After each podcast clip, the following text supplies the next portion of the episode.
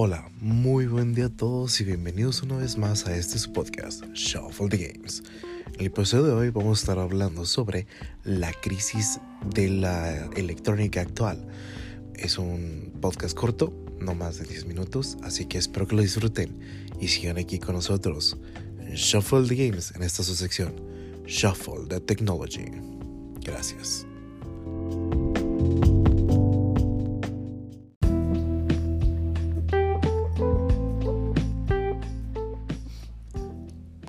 En la introducción, vamos a ampliar de manera rápida y concisa esta crisis de los microchips.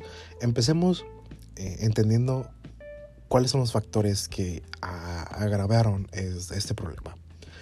Los factores son tres principalmente. El teletrabajo y la escuela en línea.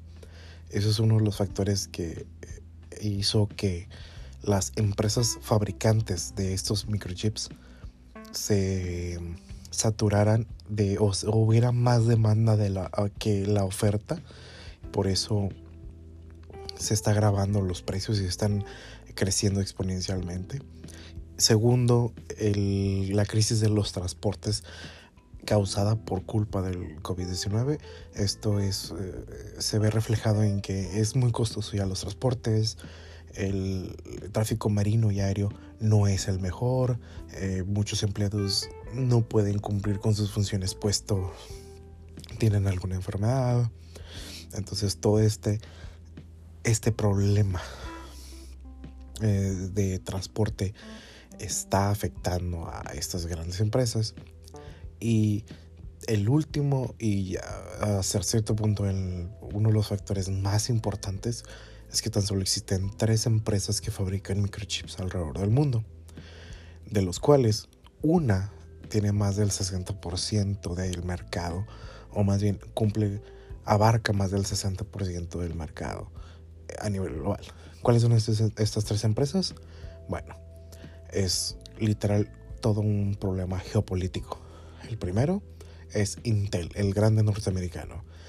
Eh, su fábrica es la más chica de las tres, es la que menos chips eh, produce a nivel mundial, pero también es la que abastece o surte el 70% del mercado de computadoras portátiles y de escritorio a nivel global. El que le sigue es Samsung. Samsung es el segundo fabricante más grande de microchips porque también no solamente fabrica los procesadores de propios, sino que también ahora está fabricando los procesadores de Nvidia y de alguna otra eh, empresa pequeña. Esto quiere decir que pues abarca un gran porcentaje de la, del mercado global. Es arriba del 20%.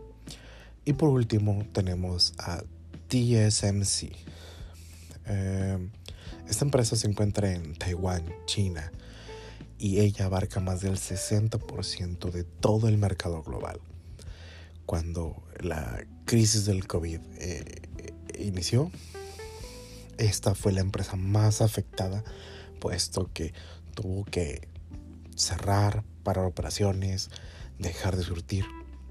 Y el problema es que como ella es la proveedora de todos los microchips creados por Qualcomm, MediaTek, Nvidia y hasta la propia Apple, imagínense el problema en el cual se, se metieron, o más bien tuvieron o están teniendo porque no pueden surtirle a los grandes fabricantes tanto de celulares como de computadoras y etcétera que puedes encontrar alrededor del mundo.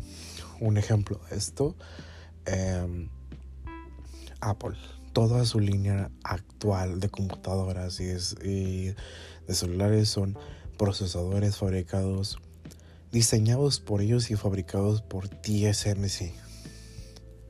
Esto quiere decir que de los 200 millones de iPhones vendidos a nivel mundial,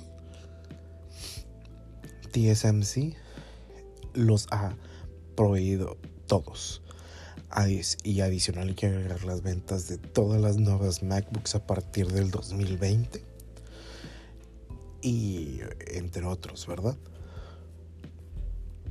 Ahora, si lo eh, ponemos ahorita un poco más en, contexto, también es la creadora o, o la empresa que surge todos los microchips de Nvidia. De, discúlpenme, de AMD.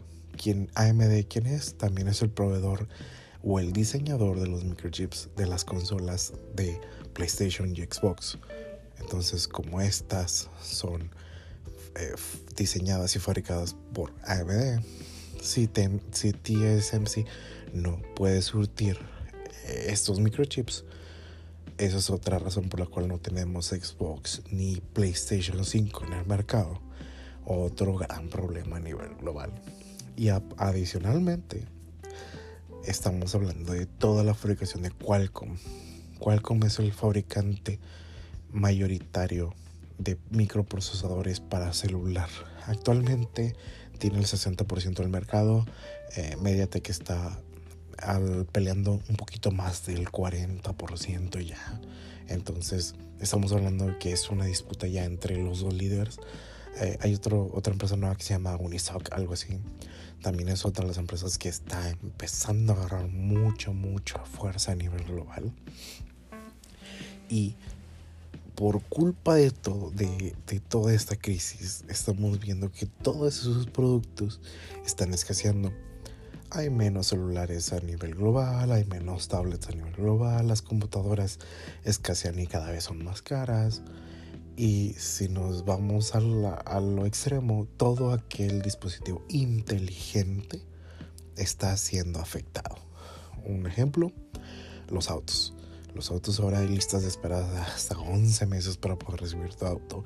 Y otras marcas han optado por lanzar versiones de sus autos sin la parte smart que el, del auto conlleva. Un ejemplo es uh, Suzuki lanzando un Swift sin la pantalla. Y por lo cual te ofrece el mismo radio analógico que tenías hace dos generaciones. Y todo esto es con tal poder proveer autos a un sector que lo está necesitando. Puesto que, pues, hay muchas personas demandando y exigiendo tener de esto, tener productos inteligentes, etc. Si ustedes en estas navidades lo notaron, cada vez había menos productos que conseguir que fueran inteligentes. Había computadoras, pero no siempre estaba la computadora que tú querías. O esa computadora que tú esperabas tardaba no sé, dos meses en que te, llegara eh, el iPhone que tú querías o el celular que tú querías, no estaba disponible en ese momento, las tiendas tenían poco stock, todo esto es un derivado de esos tres factores que yo les comenté. Eh, otro ejemplo más reciente, los iPad. Se estrenan nuevos iPad y Apple no tiene la posibilidad de proveer todos los iPad que ellos esperaban o la gente demandaba comprar. Antes no pasaba eso, antes te vas a la tienda y siempre tenían el producto que tú querías, o por lo menos te llegaba, no sé, tres días después ese producto. Ahorita, ahora hay tiempos de espera hasta dos, tres semanas para poderlo recibir.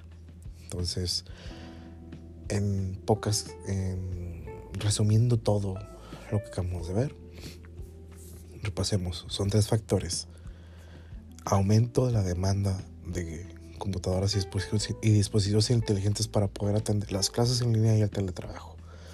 Aumento eh, del problema sobre la crisis del transporte a, llevada a cabo por culpa de la, de la contingencia mundial del COVID-19. Y por último, el que tan solo existan tres fábricas a nivel mundial que puedan que abastecen toda la demanda global de microchips. Por esos tres factores estamos como estamos actualmente y es un problema que no se va a solucionar hasta el 2023 o posiblemente 2024, dependiendo cómo continúe esta crisis.